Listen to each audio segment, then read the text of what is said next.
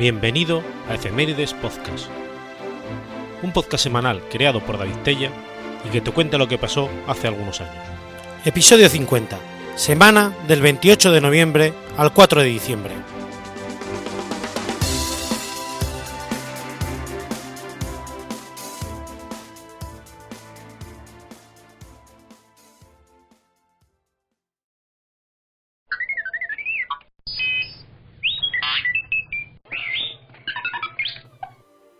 Chicago, 28 de noviembre de 1954.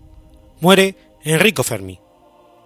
Enrico Fermi fue un físico italiano conocido por el desarrollo del primer reactor nuclear y sus contribuciones al desarrollo de la teoría cuántica, la física nuclear y de partículas, y la mecánica estadística. En 1938, Fermi recibió el Premio Nobel de Física por sus trabajos sobre radioactividad inducida, y es considerado uno de los científicos más destacados del siglo XX. Enrico Fermi nació el 29 de septiembre de 1901, en Roma, Italia. Su padre, Alberto Fermi, era inspector general del Ministerio de Comunicaciones, y su madre, Ida Gatis, era maestra en una escuela. Se interesó por la física a los 14 años de edad, tras la lectura de un viejo texto escrito en latín, Elementorum Physicae Mathematicae, un libro de 900 páginas publicado en 1840, por un jesuita del Colegio Romano.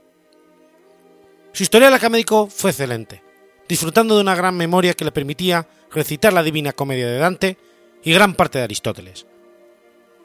Gozaba de una gran facilidad para resolver problemas de física teórica y una gran capacidad de síntesis. En su juventud, Enrico disfrutaba aprendiendo física y también matemáticas, compartiendo sus intereses con su hermano mayor, Julio. La muerte de este, en forma repentina de un acceso en la garganta en 1915, perturbó, perturbó a Enrico y aumentó su dedicación a los estudios de la ciencia para distraerse. Según su propio relato, todos los días pasaba delante del hospital donde falleció Julio para, hasta que se hizo insensible a la pena. Posteriormente, Enrico trabó amistad con otro estudiante interesado en la ciencia llamado Enrico Pérsico, y los dos colaboraron en proyectos científicos tales como la construcción de un giroscopio y la medición del campo magnético de la Tierra. El interés de Fermi por la física aumentó cuando un amigo de su padre le regaló varios libros sobre física y matemáticas, que leyó con gran avidez. Fermi cursó estudios en la Escuela Normale Superiore de Pisa, donde obtuvo su doctorado en 1922. Impartió clases en las universidades de Florencia y Roma. Residió durante un año en Göttingen, así como unos meses en Leiden, lugares en los que se dedicó a realizar investigaciones en el campo de la física. En el 27 fue nombrado profesor de la Universidad de Roma, La Sapienza, convirtiendo en esta ciudad uno de los centros de investigación más importantes del mundo. En 1930 fue invitado a dar cursos de verano en la Universidad de Michigan, pasando entonces la mayoría de los veranos en Estados Unidos. En 1938 fue galardonado con el Premio Nobel de Física por sus demostraciones sobre la existencia de elementos radiactivos producidos por procesos de irradiación con neutrones, por su descubrimiento sobre reacciones nucleares debidas también a los neutrones lentos. Con sus colaboradores bombardeó con neutrones 60 elementos, logrando obtener isótopos de 40, y la transmutación de átomos del elemento 92, urano, uranio, en átomos de un elemento 93, neptunio, no existente en la naturaleza. Tras recibir el premio Nobel en Estocolmo, emigró a Nueva York, junto con su esposa Laura y sus hijos. Esto fue principalmente en reacción a las leyes antisemitas promulgadas por el régimen fascista de Benito Mussolini, que presentaban una amenaza para Laura, que era judía. La nueva ley también significaba que varios de los ayudantes de investigación de Fermi perderían sus trabajos. Apenas desembarcó en Nueva York, Fermi comenzó a trabajar en la Universidad de Chicago. Dirigió la construcción de la primera pila nuclear logrando, en diciembre del 42, la primera reacción en cadena controlada de fisión nuclear, en la Universidad de Chicago. Durante el resto de la Segunda Guerra Mundial, participó en el desarrollo de la bomba atómica en los laboratorios de Los Álamos, Nuevo México, dentro del llamado Proyecto Manhattan. Con posterioridad, se opuso al desarrollo de la bomba de hidrógeno por reacciones éticas. En el 46 fue nombrado profesor de física y director del Instituto de Nucleares de la Universidad de Chicago. Los fermiones, el Fermi National Accelerator Laboratory, el elemento químico fermio y la estadística de Fermi-Dirac reciben su nombre en su honor. El premio presidencial Enrico Fermi fue establecido en 1956 en recuerdo de sus logros científicos y su excelencia como científico. El departamento de la Universidad de Chicago, en la que trabajó durante varios años, se llama en la actualidad Instituto Enrico Fermi. Asimismo, el cráter lunar Fermi lleva este nombre en su honor. Fermi murió a los 53 años de edad a causa de un cáncer de estómago en su casa de Chicago. Fue enterrado en el cementerio de Oaks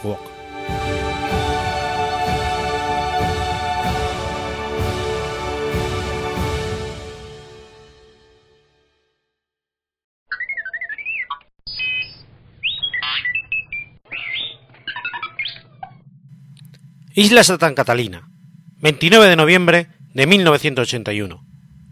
Muere Natalie Wood. Natalie Wood fue una actriz estadounidense de origen ruso ganadora del Globo de Oro. Sus padres habían emigrado de Rusia poco antes de nacer ella. Pronto, su padre sustituyó el, el apellido familiar por el de Gurdin y a los cuatro años quedó inscrita en el registro como Natasha Gurdin. Instada y apoyada por María, su ambiciosa madre, Natasha se convirtió en una estrella de cine infantil, que intervino en numerosas películas con notable éxito, siendo una de las pocas actrices que consiguió superar la transición de estrella infantil a actriz adulta. Esta ambición de su madre, porque fuera famosa, se debe que cuando está embarazada le leyó en la mano una anciana que estaba en la calle diciéndole, su hija será una gran estrella, pero deberá tener mucho cuidado con las aguas oscuras. Esto de las aguas oscuras explicaría más tarde su muerte. Natalie no sabía nadar, debido a que su madre le advirtió toda la vida sobre el respeto que tenía que tener al agua. Cuando Natalie tenía nueve años, su madre y ella estaban caminando cuando se encontraron en un rodaje. Su madre le dijo que fuera a sentarse en las rodillas del director y que le cantara una canción. Este, al escuchar su hermosa voz y su gracia, le hizo su primer contrato para la película Milagro en la calle 34. Natalie Wood disfrutó durante un periodo del estrellato, debido sin duda a su físico y su capacidad expresiva y a la eficacia de sus actuaciones. Fue nominada al Oscar en tres ocasiones, por su interpretación en Rebelde sin causa, Esplendor en la hierba y Amores con un extraño. Otro de sus grandes filmes fue West Side Story, en el que interpretó el papel principal de María. Ya que tenía una voz bonita, fue ella quien cantó todas las canciones.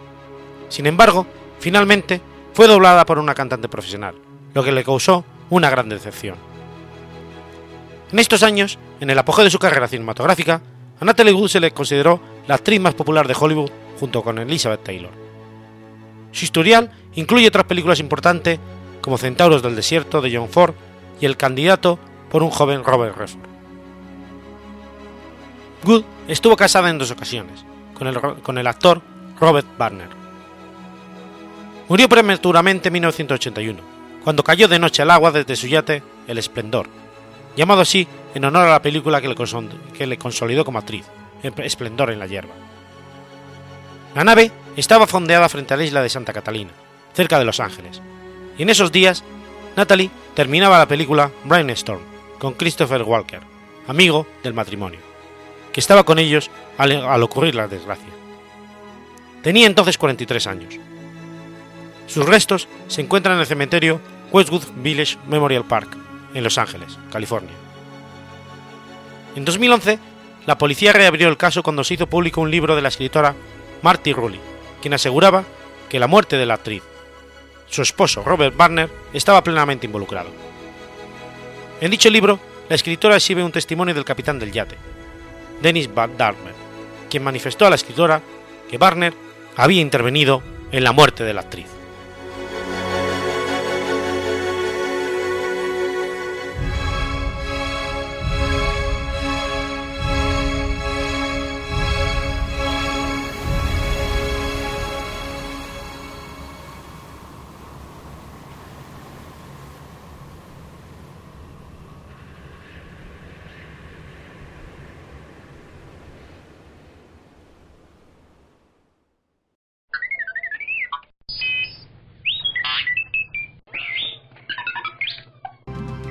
Inglaterra, viernes 30 de noviembre de 1979.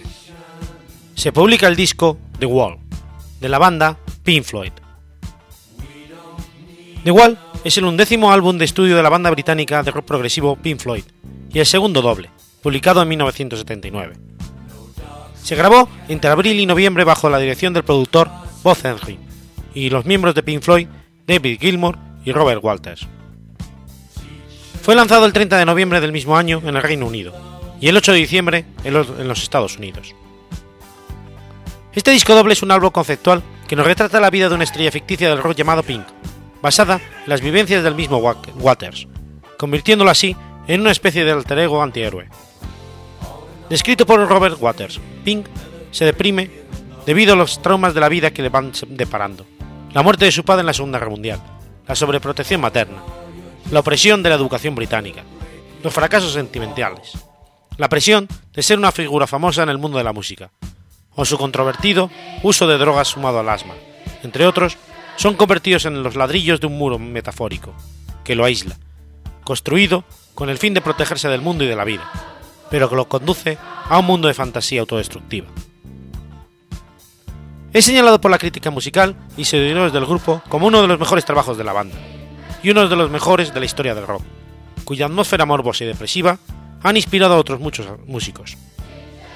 Del mismo modo, fue un inmenso éxito comercial, situándolo como uno de los discos más vendidos de los años 70. Además, el álbum es uno de los más vendidos de todos los tiempos, ya que hasta el momento supera los 33 millones de copias a nivel mundial. En los Estados Unidos ha vendido más de 11 millones y medio, pero como el disco es doble, se le acreditó con 23 discos de platino.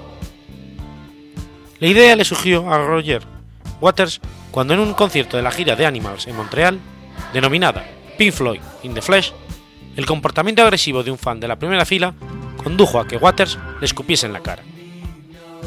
Inmediatamente disgustado consigo mismo y con lo que llegaba a ser algunos megaconciertos, Waters comenzó a fantasear con la idea de construir un muro entre el escenario y la audiencia, lo que llevó posteriormente a la concepción del álbum.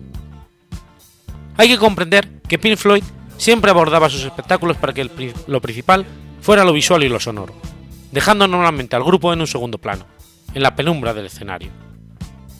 Así, sobre todo, Waters sentía el rechazo por la alineación que percibía entre los fans con los grandes grupos y superestrellas del rock. De hecho, en su carrera posterior en solitario, solía rehuir de los grandes espacios. Y esta semilla, y en esta semilla está la concepción de The Wall, y forma parte expresa de la historia de los temas In the Flesh y Young Last. A esta idea se le añadieron otros ladrillos como la guerra, la sobreprotección materna, el fracaso sentimental, la violencia policial, la educación infantil o la locura, llegando a construir el esqueleto conceptual del muro. Por consiguiente, el concepto y la mayoría de los temas del álbum son obra de Robert Waters. Roger Waters abandonó Pink Floyd en 1985. Sin embargo, en el 86, Gilmour y Mason anunciaron que estaban componiendo nuevo material para lanzar otro álbum de la banda, el futuro A Momentary Lapse of De esta manera, Waters entabló con David Gilmour y Nick Mason una disputa legal acerca de los derechos sobre la marca Pink Floyd y todo su material producido hasta la fecha. Finalmente, los tribunales decretaron que Gilmour y Mason eran dueños de los derechos sobre la marca y la mayoría de las obras, pero se dejó a Waters los derechos de The Wall. La versión de cine de The Wall se filmó en 1982 por la Metro Goldwyn Mayer, bajo el título Pink Floyd The Wall, con Alan Parker como director y Bob Gelford, el líder de Bottoms Rats, como Pink. También participaron en escenas Bob Hawkins y la joven Jan Whaley. La película sigue de cerca la estructura musical del álbum, con algunas pocas modificaciones, pero cuenta con una intriga especial y narrativa. Las escenas de animación a cargo de Gerald Scarf son un elemento clave de la obra.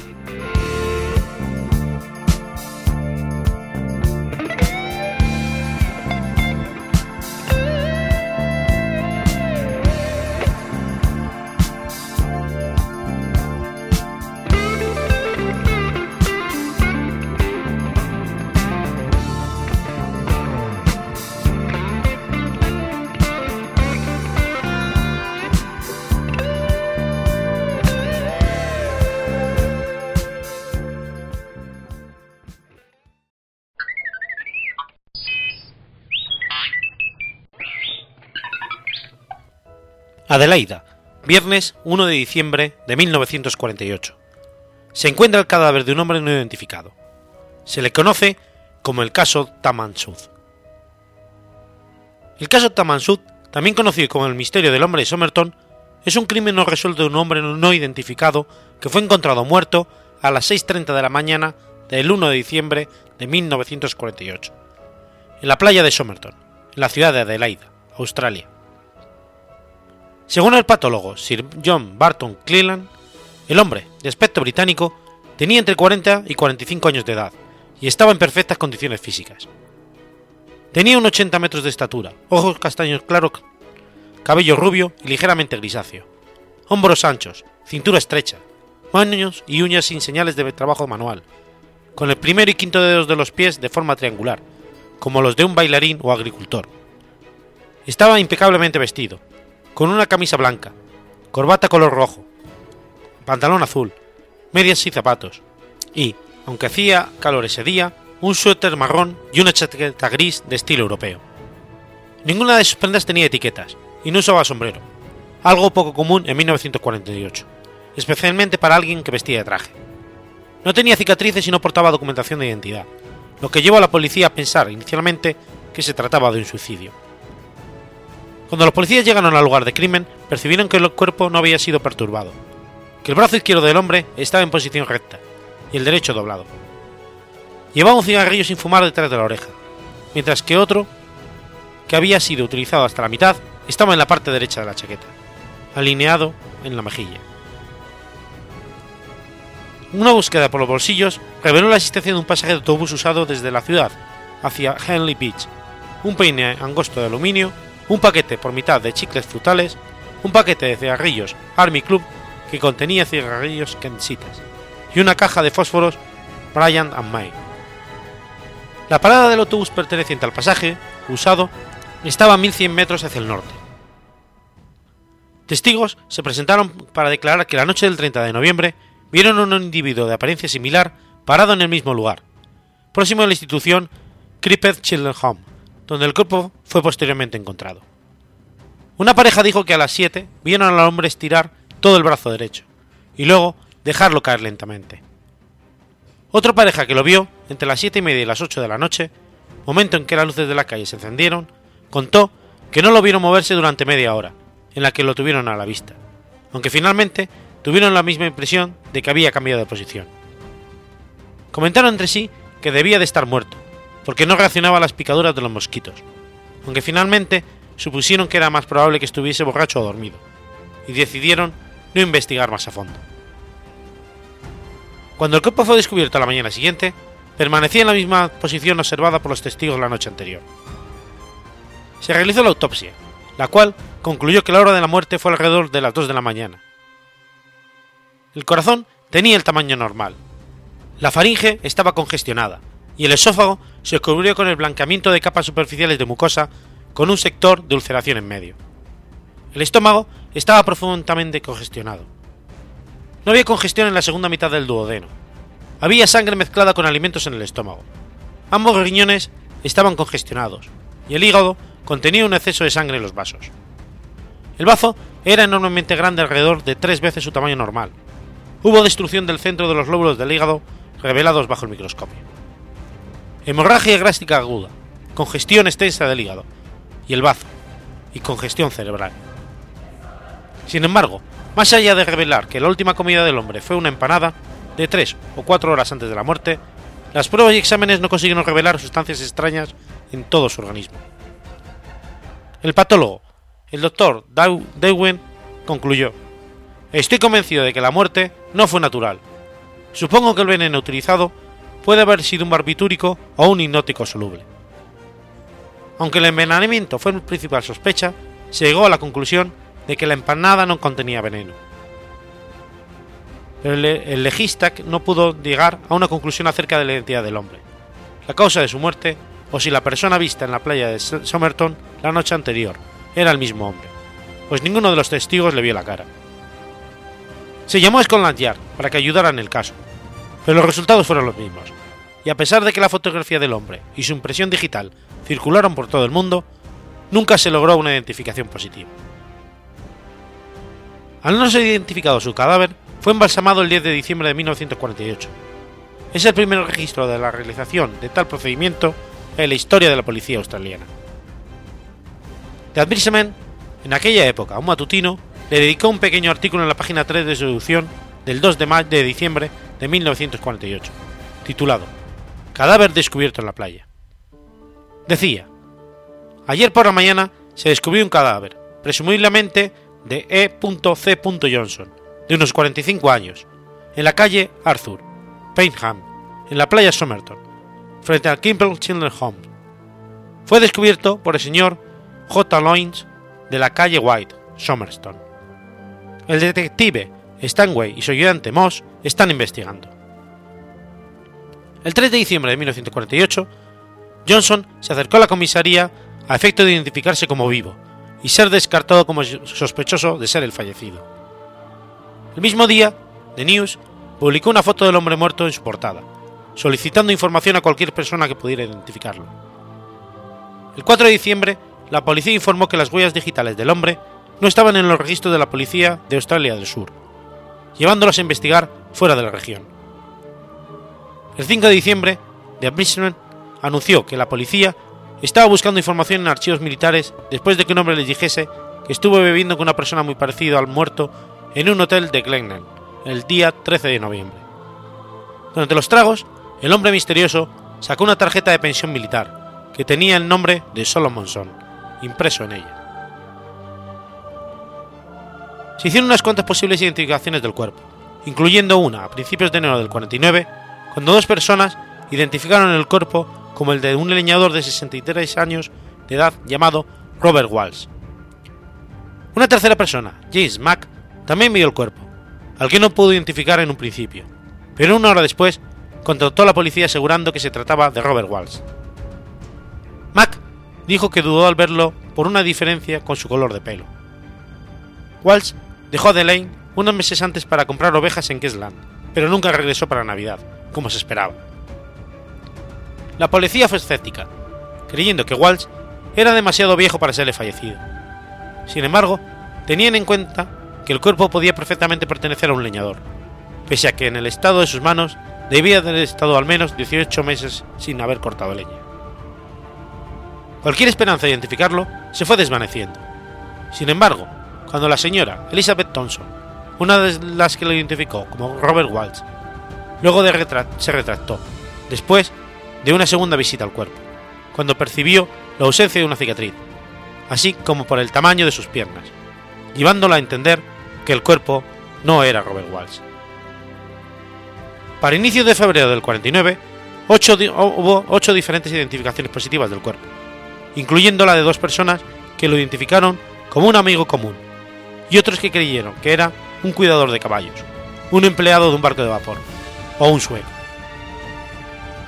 Los detectives de Victoria, de entrada, creyeron que el hombre era del estado de Victoria, por la similitud de unas marcas de lavado de ropa con las que suelen quedar cuando uno lava su ropa en diferentes casas de lavado de Melbourne. Luego de publicar la foto del hombre en Victoria, 28 personas afirmaron conocer su identidad.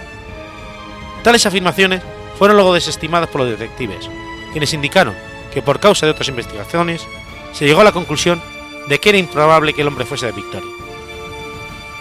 Para noviembre de 1953, la policía anunció que acababa de recibir la identificación número 251, pero dijeron que la única pista válida seguía siendo la ropa que el hombre vestía. Un nuevo giro en el caso ocurrió el 14 de enero del 49, cuando personal de la estación de trenes de Adelaida descubrió un portafolio marrón con la etiqueta arrancada, que había sido metido en una de las taquillas después de las 11 del día 30 de noviembre de 1948. En el portafolios había una salida de baño, un par de pantuflas rojas talla 7, cuatro calzoncillos, pijamas, artículos de afeitar, unos pantalones marrón claro con arena en la botamanga, un destornillador buscapolos, un cuchillo de cocina recortado hasta ser performado en un instrumento pequeño y filoso, una tijera con una punta afilada y un pincel. También en el portafolios había un ovillo de hilo de Barbour, de color naranja, de un tipo inusual, no disponible en Australia. Las marcas de identificación en la ropa fueron quitadas, pero se encontró el nombre T. Kane en una corbata, Kane en una bolsa de lavandería y King, si la última E, en un chaleco, conjuntamente con tres marcas de lavado en seco. La policía creyó que quien sea se quitó las etiquetas, pero dejó los nombres de Kane a propósito, sabiendo que Kane no era el nombre del muerto. También notaron que las marcas Kane eran las únicas que no se podía quitar sin dañar la ropa. Otro marinero, Tommy Reed, de un barco en aquel momento en puerto, fue considerado como posible identidad del muerto. Pero después de que muchos de sus compañeros viesen el cadáver en la morgue, aseguraron categóricamente que el cuerpo no era de Tony Reid. Se concluyó que no había ningún T. Kane desaparecido en ningún país de habla inglesa, y la circulación por todo el país de las marcas de lavado en seco también fue infructuosa. De hecho, la única conclusión a la que se llegó es que, sobre todo el hombre, solo pudo haber sido fabricado en los Estados Unidos, dado que era el único país con maquinaria para este tipo de prenda. A pesar de haber sido producido en serie, la terminación se hizo con el sobre todo colocado en el cuerpo de su dueño. El sobre todo no había sido importado, indicando que el hombre o estuvo en los Estados Unidos o le compró sobre todo a alguien de talla similar que sí estuvo. La policía examinó los registros ferroviarios y estimó que el hombre llegó desde un tren nocturno, ya sea desde Melbourne, Sydney o por Augusta. Se cree que se afeitó y duchó en la ciudad antes de volver a la estación, a comprar un pasaje para el tren de las 10.50 hacia Henley Beach, el que por alguna razón nunca tomó. A su regreso a la ciudad del Indante, dejó su portafolios en el locker de la estación antes de tomar un autobús hacia Glenner. Derek Abbott, quien, estuvo, quien estudió el caso, cree que el hombre debe haber comprado el pasaje de tren antes de ducharse. Los baños de la estación estaban cerrados ese día, y el tener que ir hasta la ciudad adyacente le debía de haber hecho perder unos 30 minutos, lo que explica por qué perdió el tren y tomó el autobús. La, actuación del forense Thomas Erskine Cleland comenzó unos días después del descubrimiento del cuerpo, pero fue demorada hasta el 17 de junio del 49. El patólogo a cargo, Sir John Barton Cleland, reexaminó el cuerpo y llegó a nuevos descubrimientos. Cleland notó que los zapatos del hombre estaban extremadamente limpios y parecían recién lustrados, en lugar de estar en el estado esperado para los zapatos de un hombre que estuvo andando todo el día por Glenelg. Agregó que dicha evidencia encaja con la teoría de que el cuerpo pudo haber sido llevado a la playa de Somerton después de la muerte del hombre, teniendo en cuenta además la falta de evidencias de vómitos o convulsiones, los dos efectos principales del envenenamiento. Thomas Cleland especuló con que ninguno de los testigos pudo identificarlo la noche anterior, lo cual dejaba la posibilidad de que el hombre hubiera fallecido en otro lugar y luego hubiese sido arrojado allí. Agregó que el hecho de que los testigos creyeran que es definitivamente el mismo hombre es pura especulación. Cedric Stanton Hicks, profesor de fisiología y farmacología de la Universidad de Adelaida, testificó que un grupo de drogas, variantes de la droga, en el grupo que él llamó como número 1 y en particular el número 2, eran extremadamente tóxicas en una dosis oral relativamente pequeña, como para hacerla extremadamente dificultosa, si no imposible, en la tarea de identificación. Le dio al forense los nombres de las dos drogas descritas en un papel, lo que fue admitido como prueba número C18. Los nombres no fueron revelados al público hasta los años 80. Hoy es sabido que las dos drogas eran la número 1, Digitalis, y la número 2, Estrofantin 18.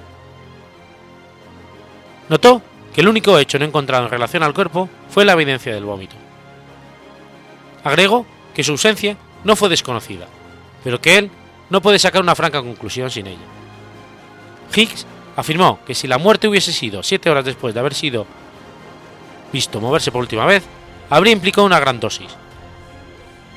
Se mencionó que el movimiento visto por los testigos a las 7 pudo haber sido la última convulsión antes de la muerte. Al principio del proceso, Cleanan afirmó, estaría preparado para descubrir que murió envenenado, que el veneno fuese probablemente un glucosido, y que no fue accidentalmente administrado, pero no puedo decir si se lo administró él mismo u otra persona. A pesar de estos descubrimientos, no puedo determinar la causa de muerte del hombre de Somerstone. La falta de éxito en determinar la identidad y causa de la muerte del hombre de Somerstone llevó a las autoridades a llamarlo un misterio paralelo y creer que la causa de la muerte nunca se sabría. Un editorial llamó al caso uno de los misterios más inexplicables de Australia. Remarcó que si el hombre murió envenenado por una droga tan rara y oscura que no puede ser identificada por expertos, entonces seguramente el conocimiento avanzado de sustancias tóxicas por parte del culpable nos lleva a algo más serio que un simple envenenamiento. Por la misma época del proceso se encontró, dentro de uno de los bolsillos más pequeños del pantalón del cadáver, un pedacito de papel enrollado con las palabras Taman Sud. Traductores públicos fueron convocados para traducir el texto, que significa literalmente terminado o finalizado, encontrado en la última página del libro Rubiyat de Omar Khayyam. El reverso papel estaba en blanco. La policía comenzó una búsqueda por toda la Australia para encontrar la copia de ese libro que tuviese el reverso en blanco similar. Una foto del pedazo de papel fue enviada a la policía interestatal y divulgada al público en general, llevándolos hasta un hombre que reveló que había encontrado una primera edición de 1859, muy rara, traducida por Edward Fitzgerald de The publicada por Whitcomb and Toms en Nueva Zelanda, en el asiento trasero de su coche, que estaba estacionado abierto en la calle Yeti, en Glenelg, entre una y dos semanas antes de que el cuerpo fuera descubierto. Dijo no saber nada acerca de la conexión del libro con el caso, hasta que vio un artículo en el diario del día anterior. La identidad y ocupación del hombre fueron mantenidas en secreto por la policía a, petición de él mismo. El tema del Rubillán de Omar Kiyam es que uno debe vivir su vida al máximo y no arrepentirse de nada hasta el último de sus días. Esto llevó a la policía a teorizar acerca del suicidio por envenenamiento, a pesar de no tener otra evidencia que apoye la teoría. Al libro le faltaban las palabras Taman Sud de la última página, que tenía el reverso en blanco, y test microscópicos indicaron que el pedazo de papel había sido arrancado de ese libro. En la parte trasera del libro había escritas a mano cinco líneas de letras en mayúsculas, de las cuales la segunda estaba tachada. El tachado es considerado significante por su similitud con la cuarta línea, posiblemente indicando un error y de este modo, tal vez, probando que las letras eran un código. Cuando el código fue analizado por el Departamento de Defensa de Australia en el 78, se hicieron las siguientes afirmaciones al respecto. Hay símbolos insuficientes para establecer un patrón. Los símbolos pueden ser un código complejo o un sinsentido de una mente enferma. No es posible dar una respuesta satisfactoria. Además, se encontró en la parte trasera del libro el número de teléfono de una enfermera que vivía en la calle Moselle, en Glenegg, a unos 400 metros al norte del lugar en el que fue encontrado el cuerpo. La mujer dijo que mientras trabajaba en el Royal North Shore Hospital en Sydney durante la Segunda Guerra Mundial, tenía una copia de Rubinand, pero que en el 45, en el hotel Clifford Garden de Sydney, se lo regaló a un teniente del ejército llamado Alfred Boshall, quien servía en la sección de transporte marino de la Armada Australiana. De acuerdo a los recortes de prensa, la mujer afirmó que luego de la guerra se mudó a Melbourne y se casó. Pasado un tiempo, recibió una carta de Boshall, pero le respondió que estaba casada. Agregó que a finales del 48, una persona preguntó por ella a su vecino de al lado. No hay evidencia de que fuera Boshall. El detective Lane le mostró el busto al fallecido, del fallecido, pero la mujer no pudo identificarlo. Lane informó que su reacción al ver el busto fue de tal sorpresa, al punto de dar la apariencia de que estaba por desmayarse. En un vídeo de una entrevista de 2002, Paul Lawson, quien fabricó el busto y estaba presente cuando la mujer lo vio, se refirió a ella como señora Thompson y notó que después de ver el busto, ella inmediatamente desvió la mirada y no volvió a mirarlo. Fue entonces cuando la persona creyó que Bossal era el muerto, hasta que lo encontraron vivo con su copia de Rubinan con las palabras Taman Sud en la última página. Bossal trabajaba entonces en la sección de mantenimiento de la compañía de autobuses de Radwit y no tenía la menor idea acerca de ninguna conexión entre él y el muerto. en el frente del libro de Rubina que la mujer le regaló, ella había escrito el verso 70. La mujer entonces vivía en Glenegg, pero negó conocer al muerto ni saber por qué él visitaría su barrio la noche de su muerte. Comentó además que entonces estaba casada y prefería que su nombre no fuese revelado para quedar a resguardo de ser vinculada al muerto o a Boshal. La policía estuvo de acuerdo, privando las investigaciones posteriores del beneficio de la mejor pista hallada hasta entonces. En un programa de televisión acerca del hecho, en la sección de la entrevista a Boshal, el nombre de una mujer fue mencionada como Jestin, aparentemente obtenido de su firma Jestin al pie del verso que ella escribió en el libro, la que fue cubierta cuando el libro se exhibió en el programa. Seguramente era su apodo, y fue el nombre con el que se presentó al conocer a Boshal. El detective retirado Gerald Feltus entrevistó a Jestin en 2002 y la encontró evasiva o no queriendo hablar del asunto, agregando ella que su familia no sabía nada acerca de su conexión con el caso, estando él de acuerdo en no mencionar su identidad ni nada que pudiera revelarla. Feltus cree que Justin conocía la identidad del hombre de Somerstone. Justin le dijo a la policía que estaba casada, pero ellos no agregaron el nombre de Justin en el, en el juicio, y no hay evidencia de que la policía supiera que ella lo estuviera en aquellos días. Cuando se quiso investigar el caso, se descubrió que Justin había muerto en 2007. Su nombre verdadero fue considerado importante como pista para descifrar el código. En su libro del año 2010, Feltus aseguró que la familia del esposo de Justin le dio permiso para revelar el nombre. Sin embargo, los nombres que reveló en su libro son considerados seudónimos. Existieron rumores acerca de que Bossal estuvo involucrado en inteligencia militar durante la guerra. Además, se especuló con que el muerto era un espía soviético envenenado por enemigos desconocidos. Durante una entrevista con Boschal en 1978, el entrevistador afirmó: Señor Boschal, usted trabajó, cierto, con una mujer, con una unidad de inteligencia antes de conocer a esta joven mujer.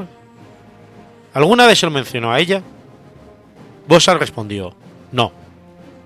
Y cuando se le preguntó si ella pudo haberlo sabido, Boschal respondió: No, a menos que alguien se lo haya dicho.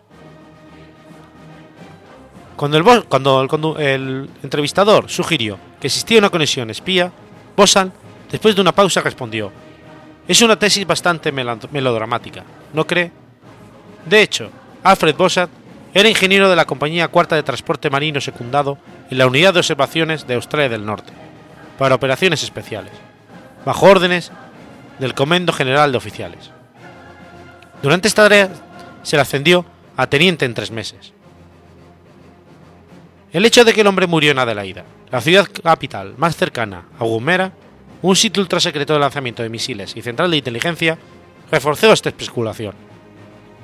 También se recordó que un posible sitio desde el cual el muerto pudo haber viajado a Adelaide era por Augusta, una ciudad relativamente cercana a Gumera. Además, en abril de 1947, el ejército norteamericano, como parte de la operación Venona, descubrió que allí hubo material ultrasecreto filtrado desde el Departamento de Relaciones Exteriores de Australia hacia la Embajada Soviética en Canberra. Esto llevó, en 1948, a los Estados Unidos que dejaran de remitir información clasificada a Australia. Como respuesta, el gobierno australiano anunció que establecerían un servicio de seguridad secreto nacional.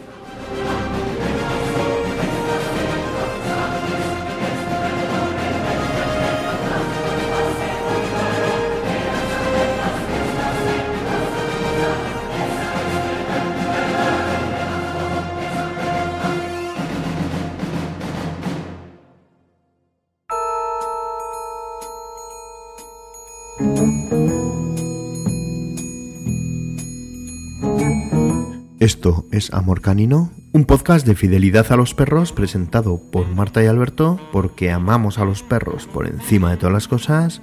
Siéntate y escucha.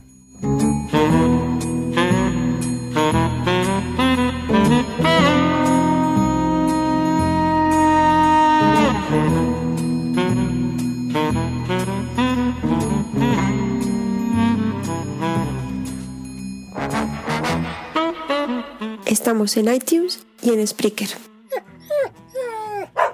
Bienvenidos a un nuevo capítulo de Amor Canino.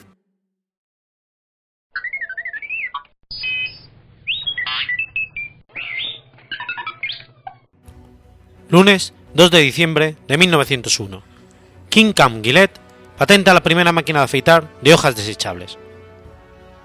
King Cam Gillette fue un empresario estadounidense conocido por ser el inventor de la maquinilla de afeitar. Aunque existían varios modelos previos al diseño de Gillette, la innovación del Gillette fue una hoja delgada y de bajo coste, de acero estampado y desechable. Sus ancestros yanquis llegaron a Massachusetts desde Inglaterra en 1630. Nació el 5 de enero de 1855 en Fund du Lac, Wisconsin, y se estableció en Chicago, Illinois. Su familia sobrevivió al gran incendio de Chicago de 1871. Mientras trabajaba como vendedor de Crown Cork and Seal Company en los años 1890, Gillette vio las tapas de las botellas, con el sello de corcho que él vendía, tirados después de abrir las botellas. Esto lo hizo reconocer el valor para un negocio de un producto que fuera utilizado pocas veces y luego desechado. Los hombres se afeitaban por varias razones, utilizando para ello una correa de cuero. Como ya existían las hojas de afeitar de doble filo, de buena calidad, y seguirían la necesidad de, seguir afeitando, debería de ser algo que fuera necesario y desechable. Las navajas seguras habían sido desarrolladas a mitad del siglo XIX, pero utilizaban una hoja de metal forjado. En los años 1870, los hermanos Canfe presentaron un nuevo modelo de navaja de metal forjado. Gillette improvisó desde su inicio navajas seguras e introdujo un estampado para un margen de beneficio en la navaja siendo de acero. La navaja de Gillette se vendía por 5 dólares, la mitad del salario promedio semanal de un trabajador, y vendía millones. La parte más difícil del desarrollo fue el funcionamiento de las hojas, ya que el acero barato era difícil de trabajar y de afilar. Estos sucesos retardaron la idea inicial y su introducción para la producción. Stephen Porter, un trabajador de las máquinas de Gillette, usó dibujos para crear la primera navaja desechable con la que trabajaría. William Emery Nickerson, un experto maquinista y compañero de Gillette, cambió el modelo original, improvisando su, marco de manejo y así tener un mejor soporte para la navaja de acero. Nick designó la maquinaria para producir en masa las navajas.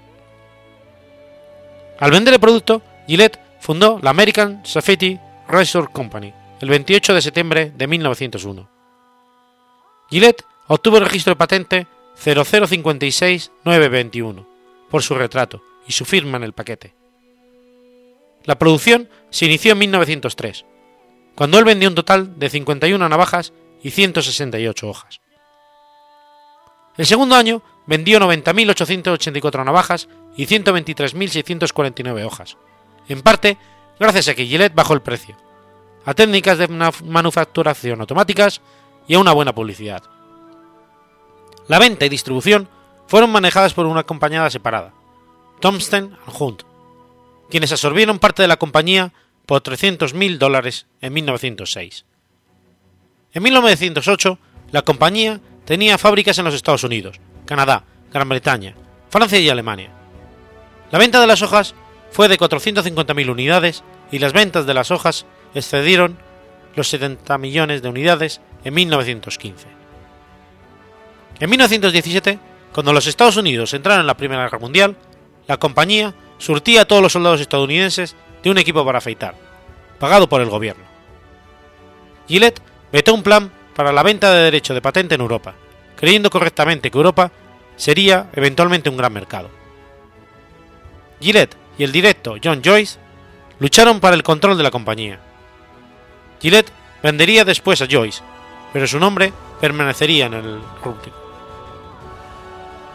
En los años 1920, la patente expiró y Gillette Safety Razor Company enfatizó en la necesidad de crear nuevos modelos, realizando una mejora leve para que los hombres la adaptaran.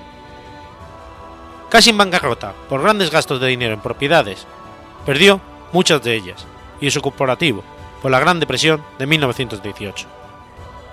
Gillette murió el 9 de julio de 1932 en Los Ángeles, California. Fue sepultado en los niveles más bajos del Begonia Corridor, in the Great Mausoleum, localizado en Forest Lawn Memorial Park Cemetery, en Glendale, California.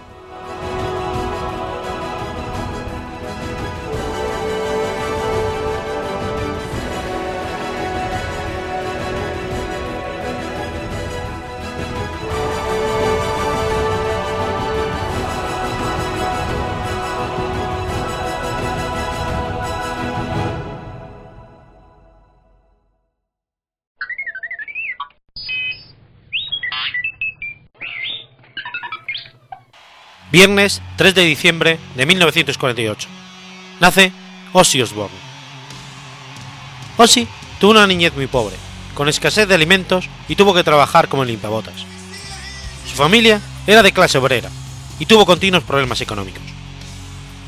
Durante su adolescencia se convirtió en un gran fan de The Beatles. Se conoce su frase de cuando dejé la escuela quería ser fontanero. Cuando escuché a los Beatles quería ser un Beatle. Dejó la escuela a los 15 años y trabajó en varios empleos en los que le pagaban muy poco, optando por la vida delictiva, robando en casas hasta que lo arrestaron, y fue condenado a tres meses de cárcel. Ahí, él mismo, con una aguja de coser y un trozo de grafito, se hizo los varios tatuajes, el de Ozzy en los nudillos y unas caritas felices en las rodillas. Tras seis semanas de encarcelamiento, salió en libertad. Fue cantando en pequeños grupos musicales de la zona de Birmingham, hasta que conoció a Tony Lioby, Bill Ward y Terence Gressel Battle, formando la banda Polka Tulk Blues Band en 1965, después de ver un anuncio donde se buscaba un vocalista, a la que cambiaron luego el nombre por Heart, con la que consiguieron cierta resonancia en la zona. Pero había otra banda con el mismo nombre, por lo cual decidieron cambiarlo por Black Sabbath, nombre que tomó Battle de una vieja película italiana de Mario Bava, en 1963. Este nombre de la banda surge ante una inesperada visión de Giselle Battle en su cuarto. Se trataba de una figura vestida de negro que lo miraba fijamente. De este suceso se origina uno de los más grandes éxitos, la canción homónima de su álbum, Black Sabbath. Tuvo grandes éxitos con esta banda, como Paranoid o Iron Man, canciones que triunfaron mucho y llegaron a puestos altos en la lista de popularidad de Estados Unidos y de Inglaterra. Se casó en 1982 con Sharon Rachel Levy, hija de un ex-manager de Black Sabbath, después de divorciarse de Thelma Mayfair ese mismo año, ya que ella no soportaba la adicción a la cocaína, marihuana, alcohol y éxtasis de su esposo. Ozzy Osbourne siempre ha sido considerado algo alocado. Esta fama la carrera desde un incidente, el arrancarle la cabeza con la boca a una paloma en una presentación a ejecutivos de la BBC. Su esposa, Sharon, le sugirió llevar palomas como manifestación de la paz, y al inicio de la conferencia las dejara en libertad. Pero Ozzy estaba borracho, y al momento en el que las palomas volaron, Ozzy agarró a una de ellas, la puso en su boca y le arrancó la cabeza de un mordisco, dejando atónitos a los presentes. La prensa comenzó a atacarlo diciendo que era un maniático, que estaba totalmente loco, y que maltrataba a los animales. Posteriormente, accidentalmente, repitió el suceso en un concierto, cuando trató de imitar el hecho con figuras plásticas de murciélagos. Pero un desconocido había introducido un murciélago vivo, y el animal se defendió y le mordió en la cara, por lo que le obligó a suspender la presentación y llevar a Ozzy a urgencias. Fue así como el diseñador de afiches de Iron Maiden lo caracterizó en una imagen en la que Eddie le arrancaba la cabeza a Ozzy con la boca, y fue entonces cuando Osborne decidió demandar y obligar a sacar de circulación la imagen. Ambos incidentes ocurrieron en la década de los 80. Cuando a mediados de esta década, en el 84, un joven de Canadá llamado John McCollum, de 19 años, se suicidó, al recoger el cuerpo tenía puestos unos auriculares con la cassette de Ozzy Osbourne donde se estaba reproduciendo la canción Suicide Solution de su primer álbum de solista, Blizzard of Oz. El padre de este joven demandó a Ozzy por inducir a los jóvenes al suicidio, mientras el joven se quitó la vida con una pistola, mientras escuchaba la canción Suicide Solution. Pero Ozzy, llevando a cabo su propia defensa ante los tribunales, dijo que la canción estaba dedicada al fallecimiento del cantante de ACC, Bon Scott, muerto debido a una borrachera. La Corte Suprema de los Estados Unidos dio la solución al no haber pruebas consistentes, diciendo que eran solo letras y que no le ordenaban a nadie suicidarse. En el 89, totalmente borracho, intentó estrangular a su esposa, Sharon. La policía lo arrestó y tuvo cargo de intento de homicidio. El juez dictó que tenía que pasar tres meses alejado de su familia e internarse en un centro de rehabilitación si quería volver a verlos. Shannon le pidió el divorcio tras el incidente, pero meses después la pareja se reconcilió y no hubo divorcio. Ozzy Osbourne ha sido uno de los cantantes más alocados de la historia musical. A pesar de ello, no todo en su vida ha sido negativo, pues musicalmente ha ganado varios discos de oro y platino por ventas de álbumes, como A Diary of a Madman, y también ganó un Grammy en el 94 por la canción I Don't Want to Change the World, incluida en Life and Love.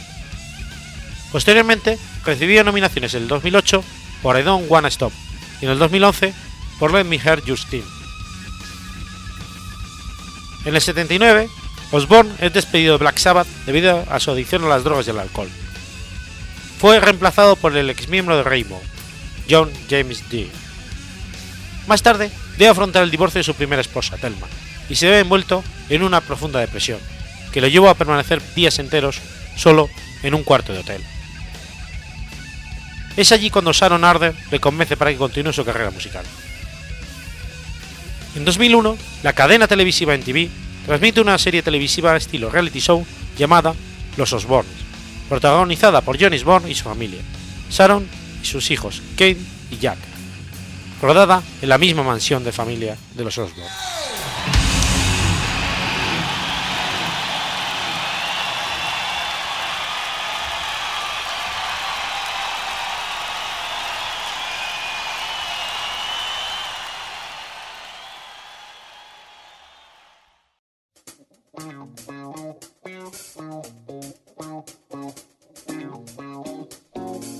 ¿Conoces la Asociación de Escuchas de Podcasting? Asespod es el primer lugar de encuentro para todas aquellas personas que escuchan este formato de audio.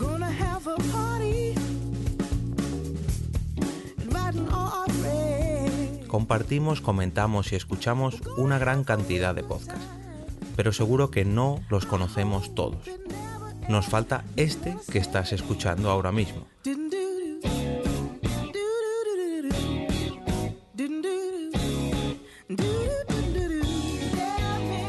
Queremos que tú, oyente de este podcast, formes parte de todo esto. Asociate gratis en nuestra web, asespod.org. Búscanos en las redes sociales, Twitter, Facebook y Google Recuerda, asespod.org.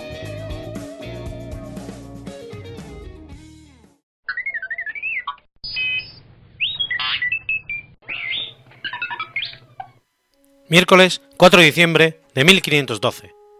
Nace Jerónimo Zurita. Jerónimo Zurita y Castro nació en Zaragoza en 1512 y estudió retórica, latín y griego en Alcalá de Henares, con el conocido helenista Hernán Núñez. No dejó de aprender, además, varias lenguas modernas como el francés, el italiano, el portugués y el catalán. En 1530, y gracias a la influencia de su padre Miguel Zurita, que fue médico de Fernando el Católico y Carlos I, consiguió el puesto de magistrado en la ciudad de Barbastro y continuó en la Casa Real para poco más tarde ser nombrado baile de Huesca.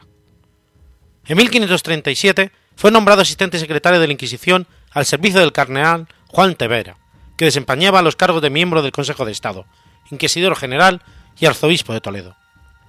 En 1548 fue nombrado cronista del Reino de Aragón, y en 1566 Felipe II lo nombraba secretario para el Concilio de la Inquisición, así como secretario de su Consejo y Cámara, delegando en él todos los asuntos de, suficiente importancia como para referir la firma del rey. Zurita obtiene una sinecura en Zaragoza y renuncia a sus anteriores cargos el 21 de enero de 1571, para dedicarse por completo a la composición de sus anales de la Corona de Aragón, cuyo primer tono aparece en 1562. La magna obra de Jerónimo Zurita, en la que trabajó durante 30 años, es Anales de la Corona de Aragón. En ella, historia de los sucesos de Aragón en orden cronológico desde el periodo islámico hasta el reinado de Fernando el Católico. Tiene un alcance más allá de lo aragonés, pues en el desarrollo de la crónica se van imbricados todos los reinos peninsulares, incluyendo Portugal. Otra obra importante, también relacionada con la historia de Aragón, es su Índices Rerum ab Aragonae Robigus Gestarum, una crónica de los reyes de Aragón hasta Martín I, Martínez I el Humano, la que se adjunta la historia de Sicilia, escrita por Godofredo Malaterra y otros historiadores. La misma temática pertenece Progresos de la Historia en el Reino de Aragón. Historia del rey don Fernando el Católico completa el último periodo abarcado en los anales y profundiza en la figura de este rey, que dio origen a la creación del Estado moderno. El acercamiento a Fernando II de Aragón es un asunto reiterado en la historiografía aragonesa. Así, fue objeto de atención también por parte de Baltasar Gracián, que lo tomó como modelo en el de político don Fernando el Católico. De índole histográfica es Enmiendas y Advertencias de las Crónicas de los Reyes de Castilla, que escribió don López de Ayala, que no fue editada hasta 1683. En ella critica las crónicas de Pedro López de Ayala de los reyes Pedro I, Enrique II, Juan I y Enrique III de Castilla. De parecido talante son los comentarios a los cleros, varones de Pulgar, donde examina la obra Hernando del Pulgar, Claros varones de Castilla, de 1486, que retrataba los personajes ilustres de la corte de Enrique IV de Castilla. El estilo de Zurita puede parecer en la actualidad austero, pero es incuestionable su autoridad como cronista moderno y su método historiográfico riguroso. Muestra una nueva concepción de los deberes de los historiadores, y no contento con los amplios materiales guardados por los archivos de Aragón, buscó sus fuentes en los Países Bajos, Roma, Nápoles y Sicilia, para encontrar documentos de primera mano que le permitieran replantear la historia desde sus materiales más fidedignos. Vivió para ver el último volumen publicado en Zaragoza el 22 de abril de 1580. Murió el 3 de noviembre de ese mismo año.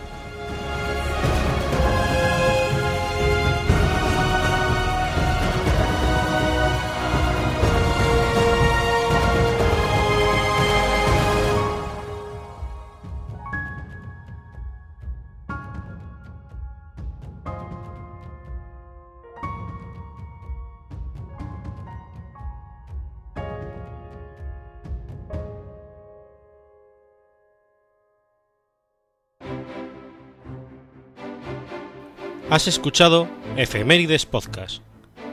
Si quieres ponerte en contacto conmigo, puedes hacerlo por Twitter a la cuenta arroba efemeridespod o mi cuenta personal, arroba telladavid, o por correo electrónico a la dirección efemeridespod.gmail.com.